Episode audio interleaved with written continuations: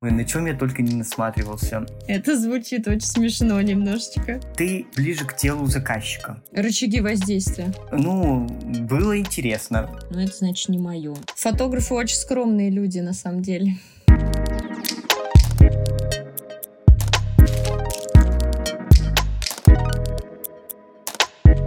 Всем привет! Меня зовут Настя Илгова.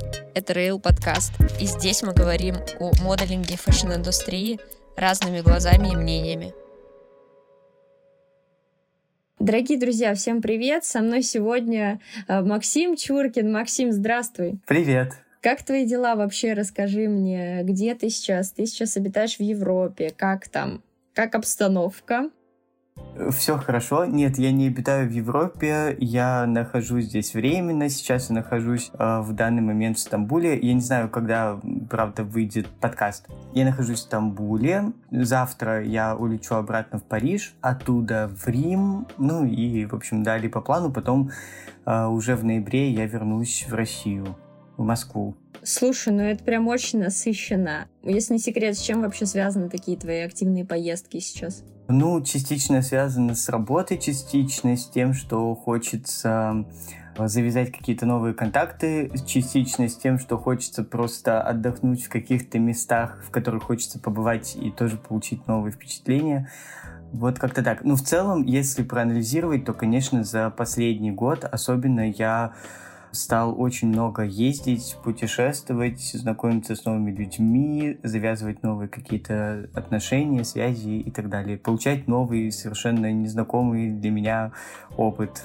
Очень круто. То есть ты немножечко так это свой такой travel э, совмещаешь с работой и отдыхом, да? Да, на самом деле не всегда бывает просто это сделать, потому что, ну, и разница во времени, и там разница в рынках, разница в сроках, и одно бывает накладывается на другое, поэтому часто бывает довольно сложно со временем, но э, я стараюсь всегда находить время для того, чтобы попутешествовать в том числе. Э, расскажи вообще, давай начнем сначала и расскажи, пожалуйста, как ты, в принципе, пришел в фотографию. Потому что сейчас ты, ну, по сути, это реально так, ты являешься там одним из э, главных коммерческих фотографов России. Человек, с которым работает вообще очень много фэшн-брендов, очень много твоих работ можно встретить, э, ну, в нашем случае в буках моделей от клиентов, когда к нам поступают картинки. В целом, когда ты листаешь, там, я не знаю, какие-то, заходишь на разные сайты, ну, я спокойно наблюдаю твои работы. Как ты к этому пришел? На самом деле это очень странно, потому что э, я э, уж точно не считаю себя каким-то одним из главных э, фотографов России. Мне кажется, до этого еще далеко, и это довольно громко. Насчет коммерческих работ в буках у моделей. Ну, честно говоря, тоже сложно об этом как-то говорить, комментировать. Просто мне кажется, это потому, что я очень много работаю. То есть, э, ну, последний год, последние два года просто было очень много работы, за которую я брался. Иногда это было там по 25, по, по 28 съемок в месяц. Э, такой довольно... Офигеть, это по сути каждый день по съемке. Да, да, да, иногда, ну, иногда каждый день, иногда это две съемки в день. Ну, и такое тоже бывало. Э, мне кажется, вот только поэтому э, на самом деле не думаю, что что-то такое прям громкое было сделано. Вот просто потому, что много работаю. Вот и весь ответ. Фотографы очень скромные люди, на самом деле. Мне кажется, все у нас в индустрии довольно скромные люди. Но тем не менее, как ты вообще... Расскажи, пожалуйста, свой путь, как ты пришел в фотографию с самого начала. Как я пришел? На самом деле, это довольно долгая, длинная история. Но если вкратце, то все началось с того, что я работал официантом в одном питерском кафе. Это как раз таки после того, как я, ну, я заканчивал, по-моему, уже вуз, и параллельно вот подрабатывал, э, работал официантом в кафе, и там я познакомился с баристой, который увлекался фотографией, и мы э, подружились. И э, в какой-то момент он сказал о том, что он у, получил грант и уезжает учиться в Академию Геррита Ритвелда в Антверпен. Это такая очень известная фотографическая институция, где, ну, скажем так, занимаются скорее такой артовой фотографией. И вот он уезжал туда учиться, грант он получил, а денег на то, чтобы там находиться и, ну, как-то оплачивать э, свою жизнь там, снимать жилье, у него не было. И... А, ну то есть это, это история, когда э, тебе выдается просто возможность обучаться, но там каких-то других благ никак не, ну, их нет. Да, да, да, именно, именно так. Ну, в любом случае, это крутая возможность, но вот да, на все остальное денег не было, и он распродавал, скажем так, свое имущество для того, чтобы у него была возможность туда поехать учиться. И он продавал свою старую камеру, я как сейчас помню, это Nikon D90, Nikon D90. Это была такая вот камера. На самом деле люблю ее до сих пор.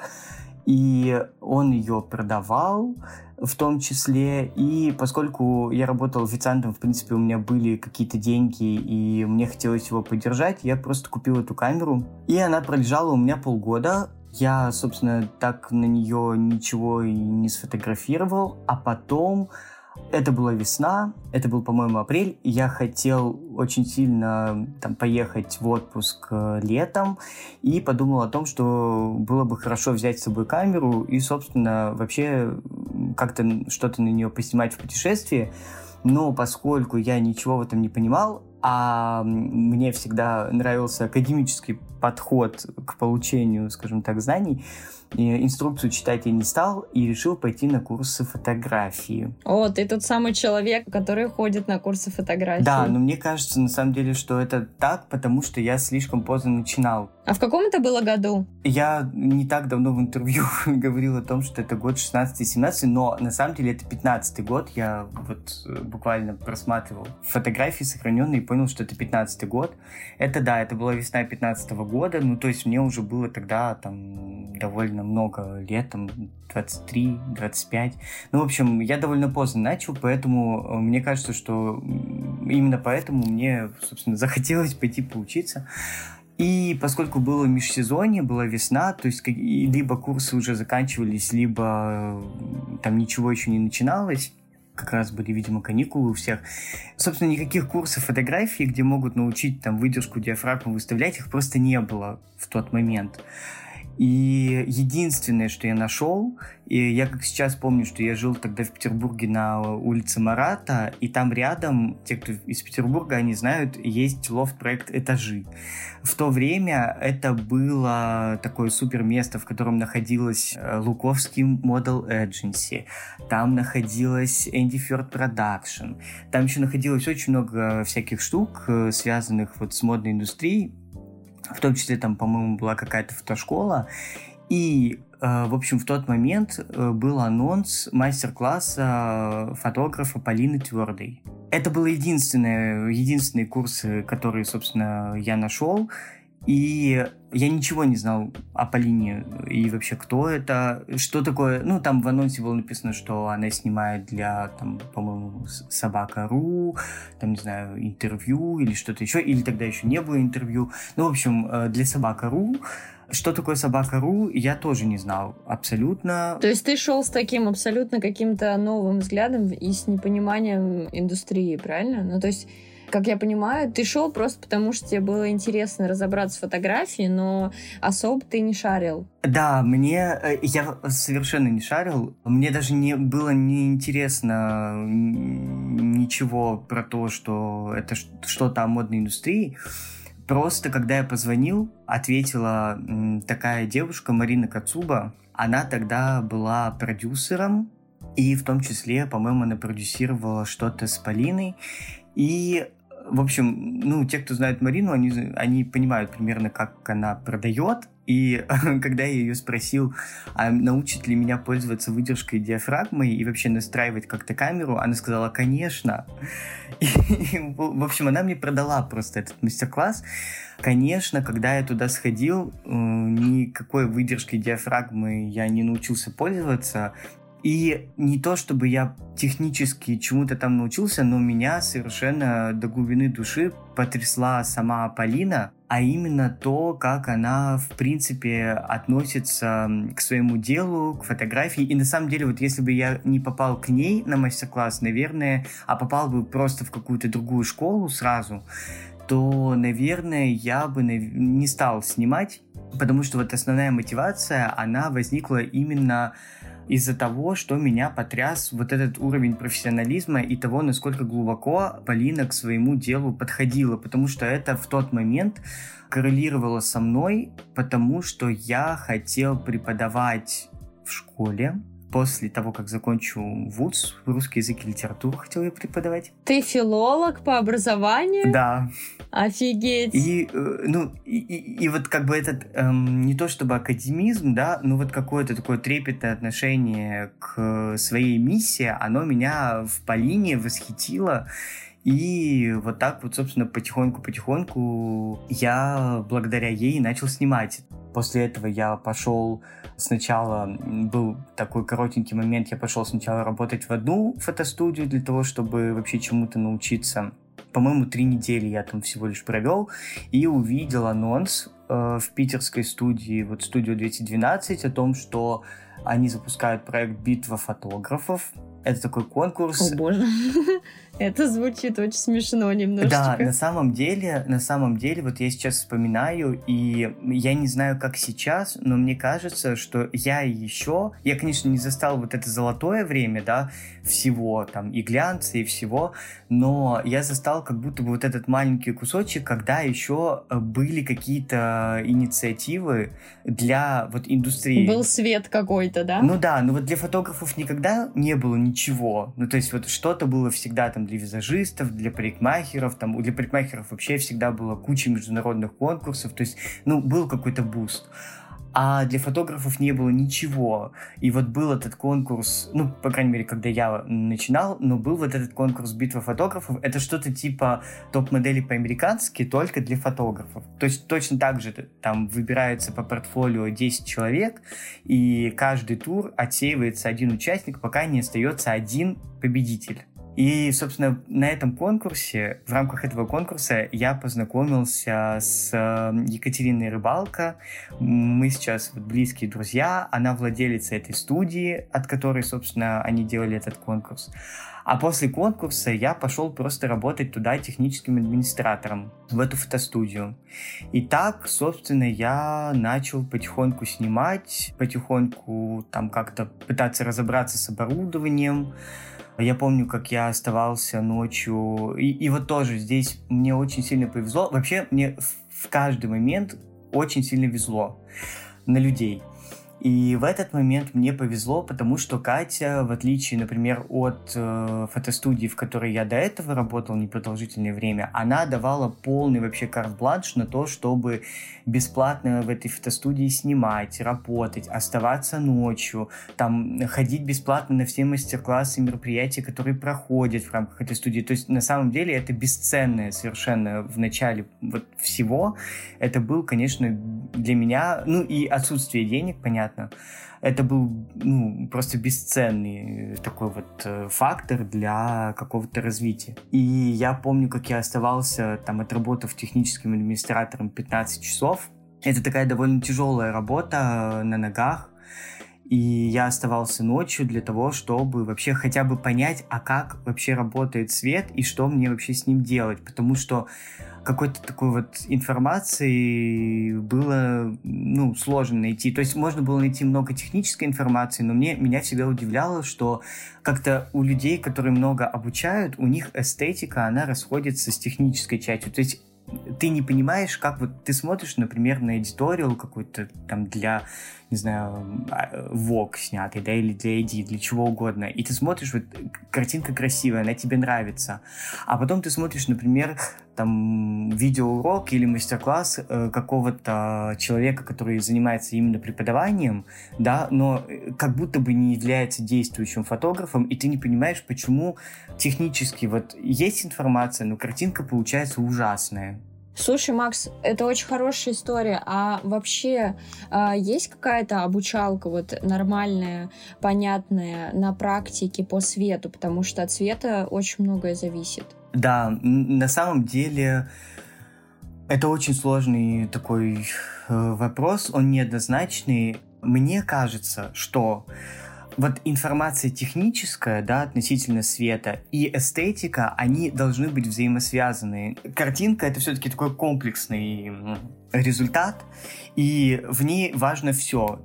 То есть качество света влияет на картинку ровно так же, как и, например, качество цветокоррекции. И если, предположим, цветокоррекция какая-то бездумная, не знаю, плохая или, ну, ну что значит плохая? Ну, то есть просто какая-то непродуманная или она отсутствует, то и свет ничем не может помочь картинке. Точно так же, если, допустим, свет прекрасный, невозможный, там супер все технично, но при этом, э, точнее наоборот, например, с цветом все хорошо, да, но э, свет, э, например, плохой, он может убить картинку. Мне кажется, что если уж чему-то учиться, лучше идти к действующим фотографам, которые здесь и сейчас снимают, которые пытаются, не люблю это слово, но быть какими-то актуальными, да, либо работать с людьми, которые сейчас, э, там, с персонажами, которые сейчас актуальны. Вот потому что когда э, все-таки теряется этот баланс, и человек начинает больше преподавать, чем, например, работать как фотограф, то мне кажется, что уже э, теряется вот этот вот... Это как будто без практики. Да, да. Да, без практики человек просто живет, и он начинает больше в теорию уходить, а там теряется вот это ну, трендовость какая-то, то, что сейчас интересно и так далее. Да, и на самом деле мне кажется, что здесь такой момент, что все равно же в основном идут учиться какие-то там люди, кто только начинает, да, или кто близко к тем, кто начинает. И да, там информация техническая может быть просто супер на высоте, но когда вот этот момент эстетический и актуальный, он отсутствует, просто ну, новичок, вот, ну, я себя вспоминаю, э, новичок, он просто не способен оценить и проанализировать то, что, ну, то есть, как бы взять эту техническую информацию и понять, как он ее может переложить в какую-то конкретную съемку, да, или как он может ее использовать. Он не понимает, как он это может использовать, просто потому что у него нет вот этого эстетического чутья, а оно не может появиться без какого-то опыта. Я с тобой согласна. Слушай, ну у тебя еще Полина, мне кажется, сыграла, знаешь, как когда в школу приходишь, тебе, допустим, учитель физики не нравится, и тебе не будет нравиться, в принципе, тогда физика. Потому что у тебя сложилось плохое впечатление об учителе. Ну, так часто бывает. Но если тебе нравится учитель, тебе начинает нравиться предмет ну, в плане, там, я не знаю, тебе нравится подход учитель, тебе нравится, как он с тобой общается, как он может кайфовать от того, что он тебе рассказывает и так далее. И мне кажется, тебя еще на этом очень сильно сыграло же. Ты сам об этом говоришь. Вот именно в таком сравнительном истории. Да, на самом деле вот это очень важно, и мне кажется, что особенно, наверное, в начале лучше идти сначала туда, где нравится. Ну, то есть неважно, кто что скажет, кто скажет, что это там плохо, некрасиво, хорошо. Вот если ты чувствуешь, что что человек, к которому ты идешь учиться, он вызывает в тебе там желание сделать так же. Отклик какой-то да, внутренний да, да, да, такой. подражать. Или тебе просто нравится сам человек как персоналия, нужно, конечно же, идти к нему. Там даже если ты не получишь какую-то техническую информацию. Просто потому, что вначале очень легко, скажем так, ну, убить... Э, вот задатки этого вкуса, что ли, я не знаю. Интерес какой-то. Интерес, да, да ну, интерес. В том числе, да, я с тобой согласна. Да, потому что на самом деле мне даже кажется, что какая-то насмотренность и какая-то вкусовая история, она чуть важнее, чем техническая, потому что ее сложнее получить а на нее нужно тратить больше времени, потому что если у тебя есть, допустим, там, ну, уже какие-то свои вкусовые штуки, тебе там понять, как работает техника, и будет чуть проще, чем когда ты вообще от и до знаешь технику, но там, допустим, то, что тебе нравится и как ты делаешь, оно сейчас не очень, ну, скажем так, продающее. Да, ну и на самом деле вот если есть эта насмотренность, да, если есть какой-то вкус, если есть какой-то вот э, там вектор движения, там, мысли и эстетики, то всегда можно себя усилить, взяв к себе э, в команду на какой-то проект человека технического, который будет там сильнее, чем вы.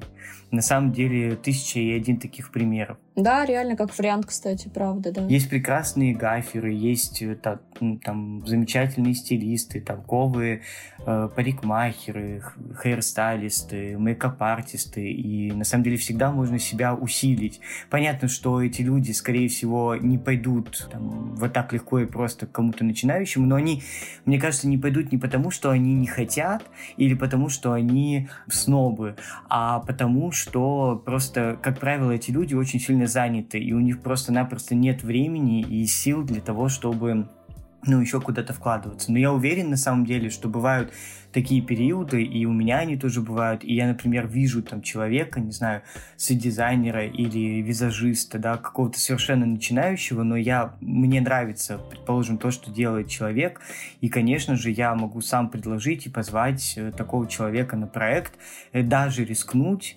и даже если не получится, но там в 90% случаев все равно это опыт, который и меня прежде всего обогащает и выталкивает вот из э, какого-то своего такого пузыря.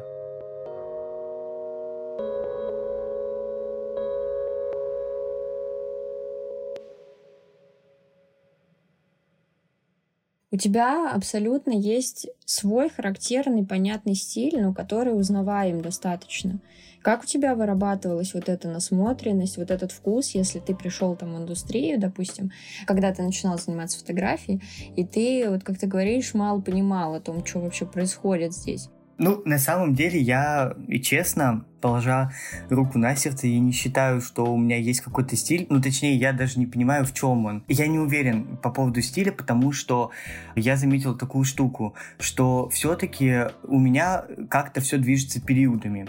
Просто, может быть, из-за того, что там наступает определенный период, и я начинаю выкладывать и работать в каком-то похожем ключе, да, но я даже не даю себе э, в этом отчет, потому что это такой момент какой-то немного параноидальный, то есть ты просто либо вдохновляешься чем-то, либо просто тебе нравится какой-то определенный там аспект, не знаю, предположим, там цвет, не знаю, вот красный, да, и вот начинается эта обсессия красного какой-то период времени, и ты начинаешь вот видеть... А, это когда ты начинаешь все в да, этом фигачить, да, и ты типа, начинаешь да? видеть вс... в... Э, этот красный во всем. То есть и когда ты снимаешь коммерцию, и когда ты снимаешь, там, не знаю, кампейн, и когда ты снимаешь предметку, и когда ты снимаешь пейзаж, ты просто везде начинаешь подмечать, и тебя как будто будто все время сносит вот к этому красному. Бывает так, что, например, мне нравится там теплая цветокоррекция, да, и у меня наступает период, когда я, у меня только теплая цветокоррекция.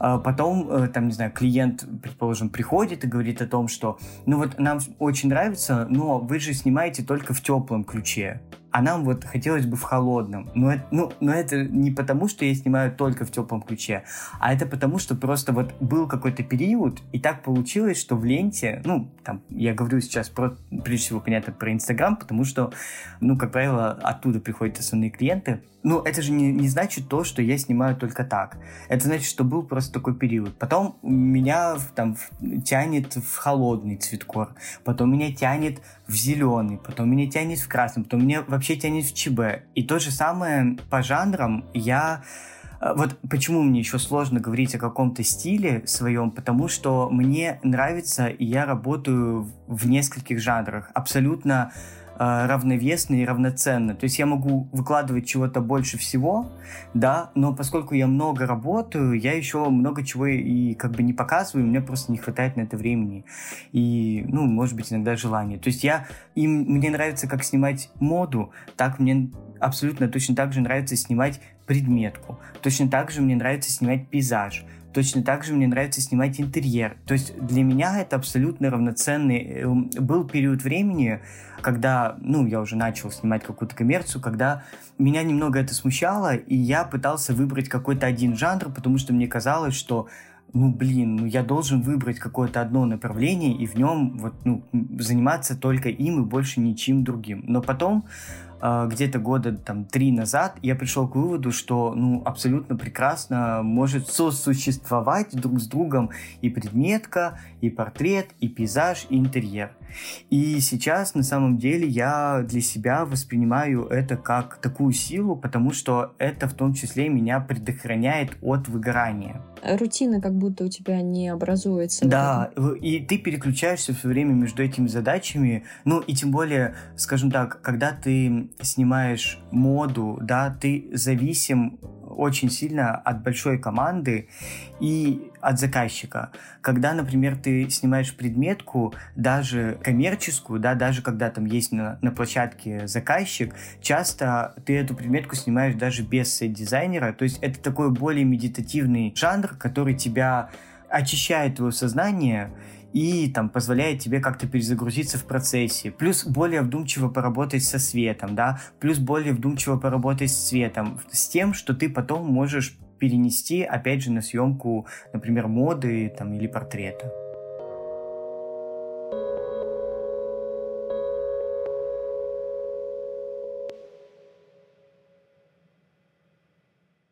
Слушай, ну я вернусь к вопросу, а, на чем насматривался-то? На чем насматривался? Боже мой, на чем я только не насматривался.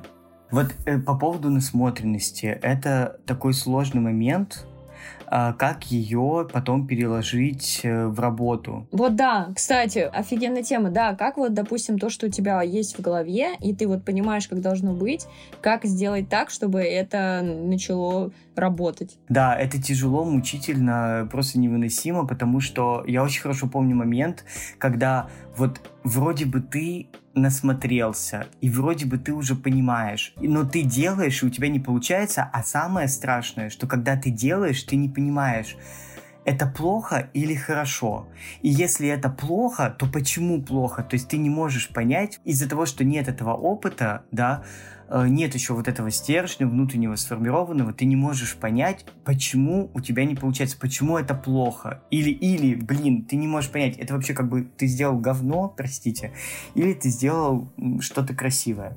То есть идеальный вариант, если ты находишь какого-то человека, у которого ты можешь спросить. У которого точно такая же насмотренность. В идеале ты клонированный. Просто с этой насмотренностью. Э, нет, на самом деле лучше нет, но просто это может быть любой человек, который просто для тебя является авторитетом. Не знаю, это может быть кто угодно. Это может быть, не знаю, ты дружишь там, не знаю, ты снимаешь модельные тесты, и ты дружишь с букером. И вот тебе как бы нравится то, что делает этот букер, да, предположим, ты считаешь, что он э, разбирается в визуале, да, и вот ты спрашиваешь у него совета, посмотри, пожалуйста, на эти картинки и скажи, блин, что с ними не так, или вообще это плохо или хорошо. Я поняла, в общем, по сути, тот человек, чьему вкусу ты Доверяешь. можешь. Да, да, совершенно верно. И вот это то, что тебя способно связать с насмотренностью, потому что вот насматривать можно сколько угодно.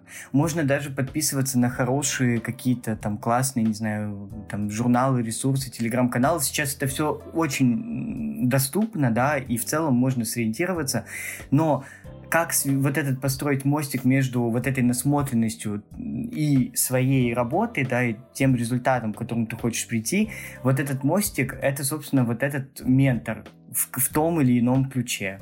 Во-первых, я очень долго снимал в стол. Во-вторых, у меня, конечно же, была такая опция в виде Полины. Я не скажу, что я как-то часто к ней обращался, но на самом деле в те редкие моменты, когда вот у меня уже накипало, и, э, ну вот я уже, было уже невыносимо вот это непонимание, что делать, я там писал ей условно раз в полгода, и она мне очень емко там буквально в двух предложениях давала столько вот этой информации, зашитой внутрь, которую я расщеплял, анализировал и понимал, что, может быть, не сразу, а через какое-то время, что ах, вот оно почему, ах, вот что мне нужно сделать, ах, вот на что мне нужно обратить внимание. То есть это было очень ценно. Но это очень хорошая внутренняя такая работа над самим собой и со своими работами, потому что, ну, не каждый человек, кто-то может просто там плюнуть и сказать, ну, это значит не мое, от того, что у кого-то там не получилось это сделать там, я не знаю, три фотки сделай, такое, у меня ничего не получается, все, я пошел. Ну, то есть, а здесь это такая некая даже усидчивость должна быть и упорство. Ну, да. У меня было, на самом деле, было несколько таких э, моментов, я называю это кризис полугода, кризис половины года.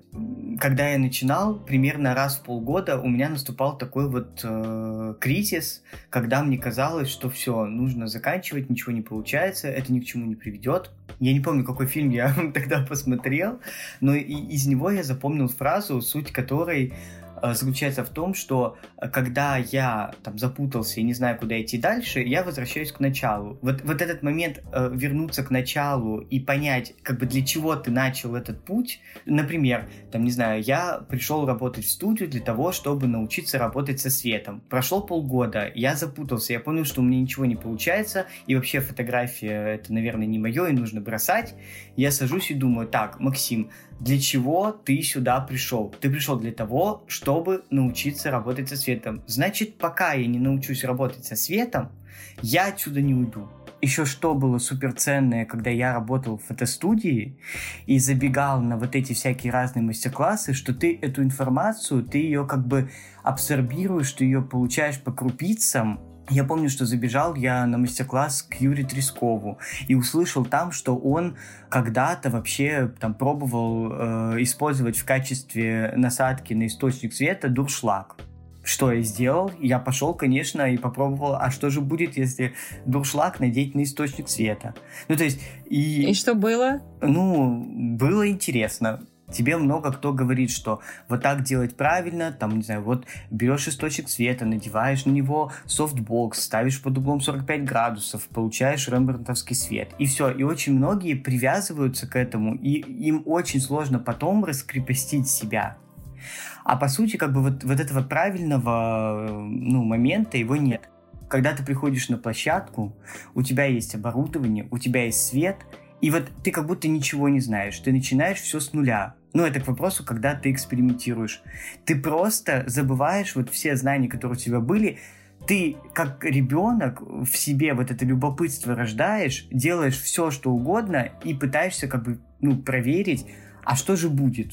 А что будет, если я там, не знаю, посвечу в пол? А что будет, если я вообще там, не знаю, закрою рукой источник? А что будет? А что будет? А что будет?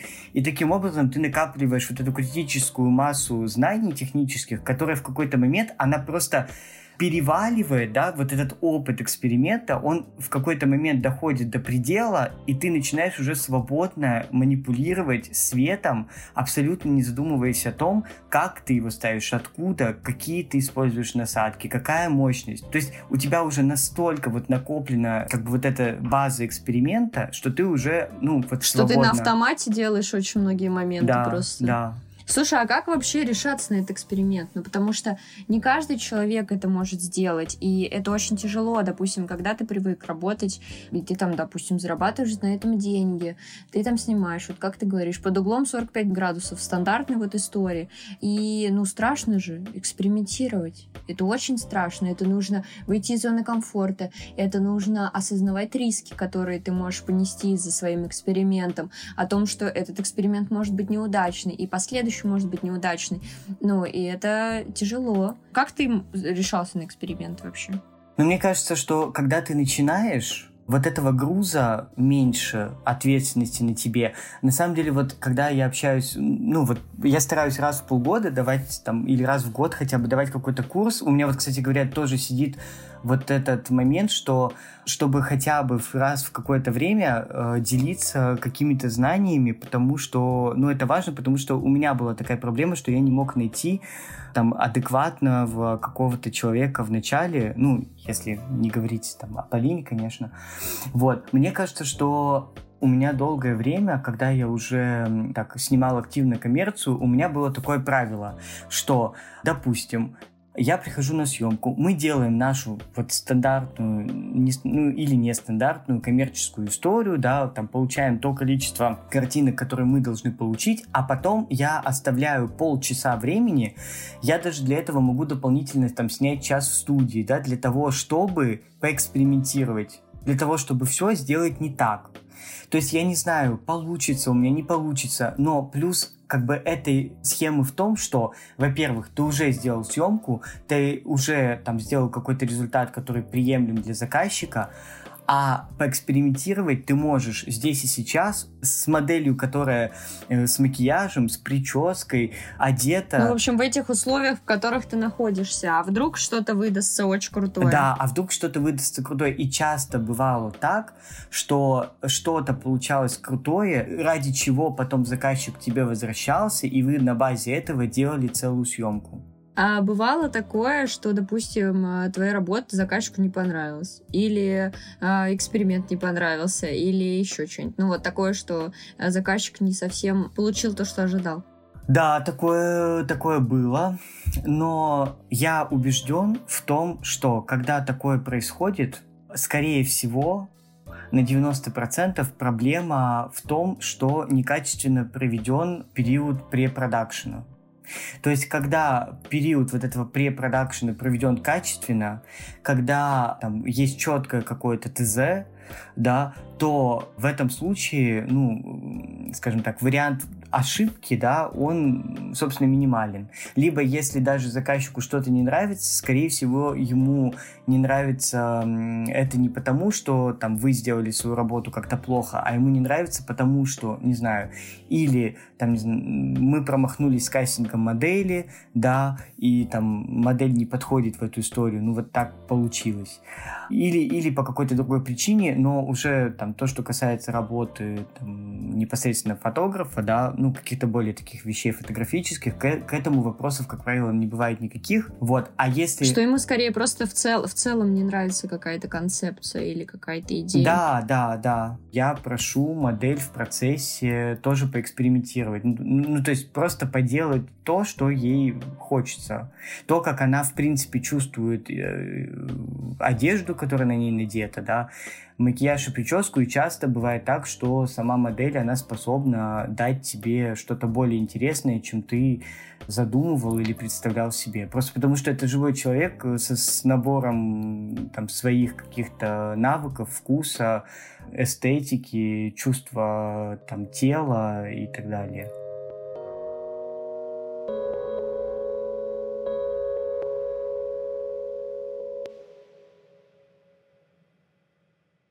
Макс, а чем для тебя, вот, допустим, работа для какого-то бренда отличается от работы э, с глянцем. Потому что сейчас вот там, по-моему, последнее, что я видела от тебя, это, по-моему, был Мэри Клер. Или нет, это была Грация. Грация это была последнее, что я видела, да.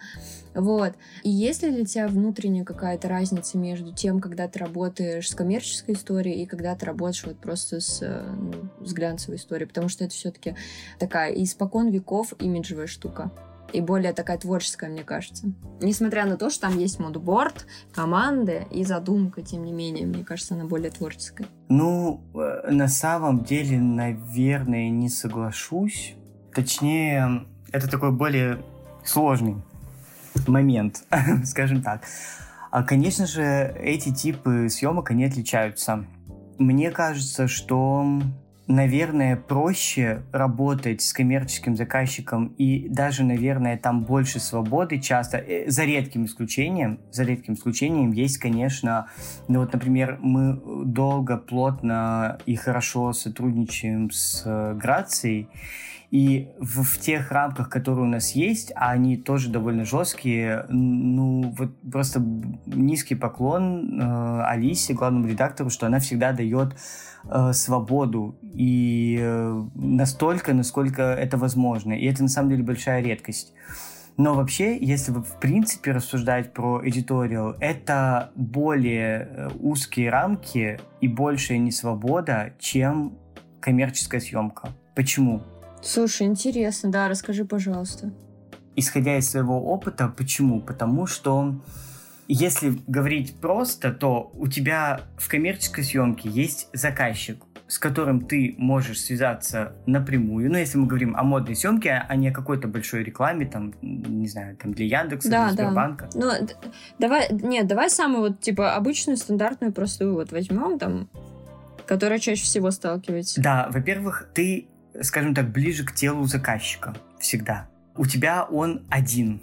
Ты с ним можешь договориться, обсудить. Э, где-то, может быть, надавить за счет ну, за счет, скажем так, авторитета, ну, условно. Где-то ты можешь, то есть у тебя есть какие-то рычаги давления. Рычаги воздействия. Да, рычаги угу. воздействия. И, как правило, э, когда ты предлагаешь какие-то вариации, то коммерческий заказчик, он на самом деле очень хорошо на это реагирует или хотя бы готов слушать, потому что он тоже заинтересован в том, чтобы контент был насколько это возможно, разнообразный и, может быть, какой-то неожиданный в чем-то. И они даже э, готовы рискнуть. Они больше, больше подвержены экспериментам. Да, да. Если мы говорим про эдиториал, то там сразу же включается много моментов. Во-первых, у тебя есть заказчики, которые являются рекламодателями этого журнала. И ты должен снять их вещи или их какие-то айтемы, ты должен снять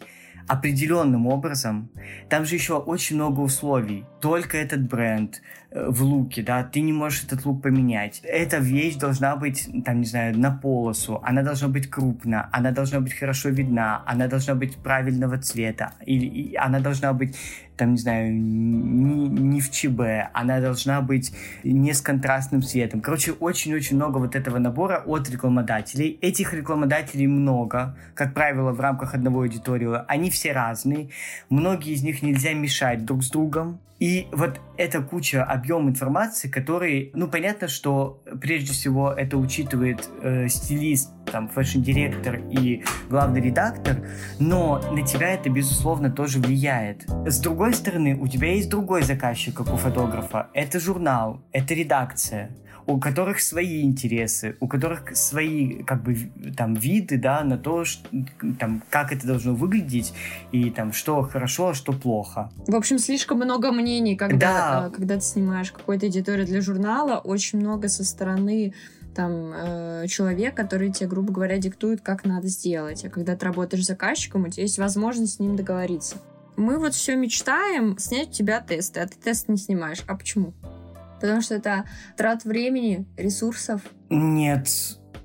Почему? Почему? Просто это связано с э, очень тяжелым загруженным графиком. Вот. Потому что очень много коммерции. Да, ну и коммерции, и не только коммерции, просто я одно время очень много снимал модельные тесты и вообще э, соглашался на это, и на самом деле мне это нравилось, но в какой-то момент, не знаю, просто это прекратилось, и все. Ну, то есть я перестал соглашаться, перестал соглашаться именно из-за времени, прежде всего. Ну, во-первых, я считаю, что модельный тест, он должен... Это такой жанр, который должен быть сделан быстро и отдаваться вот, ну, чуть ли не молниеносно. Ну, я считаю так. Ну, в идеале. Давай так, это, это в идеале. Да, просто я считаю, что у модельного теста, конечно, есть определенная актуальность. И понятно, что они должны меняться. Там, чем больше, тем, тем лучше. И в какой-то момент я осознал, что вот это время, за которое я даю модельный тест, оно увеличивается, увеличивается, увеличивается.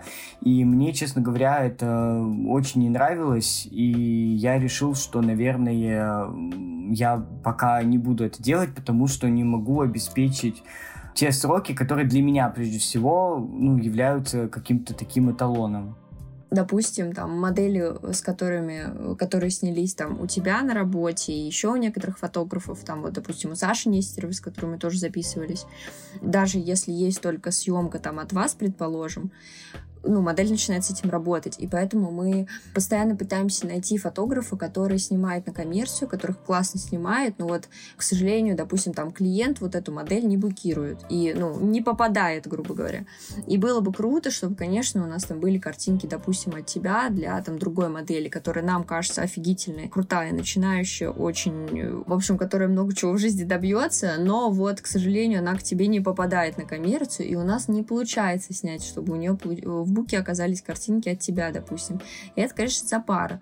Но я абсолютно понимаю твои мотивы, на самом деле, и мы же много так сталкиваемся, когда фотографы начинают снимать модельные тесты, потому что, по сути, это тот же самый эксперимент, это наработка руки, это наработка какого-то взгляда, это портфолио, которое он собирает.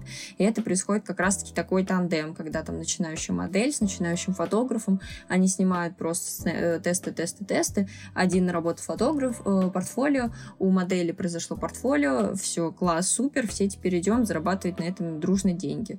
То есть это все абсолютно объяснимо и логично. Да, на самом деле соглашусь. Вообще это путь, допустим, начинать с модельных тестов. Это звучит, конечно, супер банально, но э, если прямо вот очень сильно хочется фотографу начать с этим работать, и он не знает как, да, и он, не знаю, чувствует себя неуверенно, то, конечно, модельный тест — это супер, скажем так, выход для того, чтобы эту руку набить у меня какой-то, не знаю, был нестандартный заход в профессию, поэтому я вообще модельные тесты начал снимать уже когда я начал коммерцию снимать. То есть э, до этого я модельные тесты ну, практически не снимал. Просто так получилось.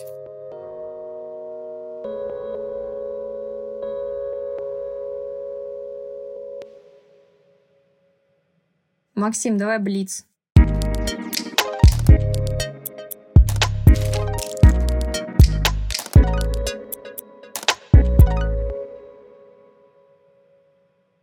Любимая модель? Их много. Любая. Дарья Вербова. Любимый фотограф? Ричард Тавиден, Винсент Ван Виншгард и пусть будет Сара Мун. У кого бы из них поассистировал? Если тебе их три на стол их выложить и говорит, выбирай любого, но одного. У Винсента Вандервиншгарда хотел бы поассистировать. Почему? Потому что мне очень нравится его стиль, который отличен от моего. Он снимает ну, исключительно на локации. В основном это только там горизонтальные кадры и все такое супер медитативное и наполненное. И еще мне очень нравится их тандем с его женой Саски Дебрау. Что для тебя важно в работе? От других людей, давай так, от, от команды, от неважно чего, грубо говоря, твое какое-то такое личностное требование. Для меня важно, чтобы человек был подготовлен, чтобы он был пунктуален обязательно, и чтобы он был вовлечен в процесс. Не так много, но это большая редкость.